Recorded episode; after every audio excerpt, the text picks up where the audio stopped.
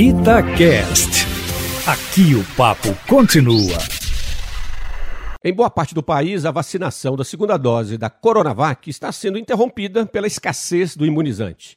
Não é um episódio qualquer a ser minimizado em sua importância. Ao contrário, isso poderia ser evitado se o Ministério da Saúde tivesse gerenciado a disponibilidade da vacina de maneira mais racional e competente.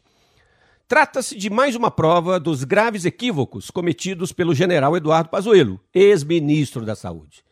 Ao propagar para os municípios no mês de março a mensagem de que poderiam ampliar a vacinação da primeira dose, tendo garantia da disponibilidade da segunda dose pelo governo federal, o ex-ministro se esqueceu de acertar tal decisão com os russos, ou melhor dizendo, com os chineses.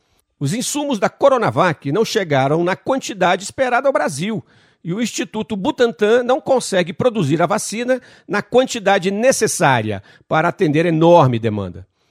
O atual ministro da Saúde, Marcelo Queiroga, por sua vez, está procurando restabelecer a ordem no Ministério da Saúde. Não pode ser responsabilizado pelo que está acontecendo. Seu empenho para incrementar a disponibilidade de vacinas aos brasileiros é louvável e merece reconhecimento. E o desafio que temos pela frente não é dos mais simples.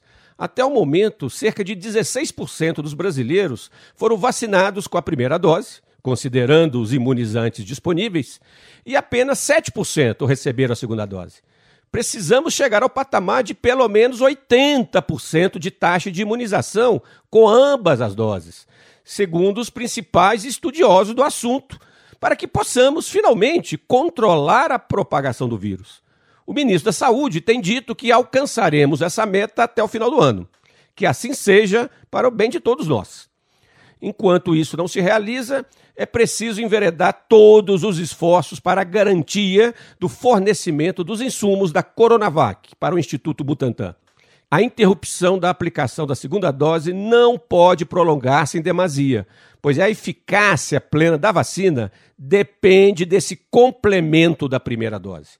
Esperemos que esse problema seja equacionado o mais breve possível.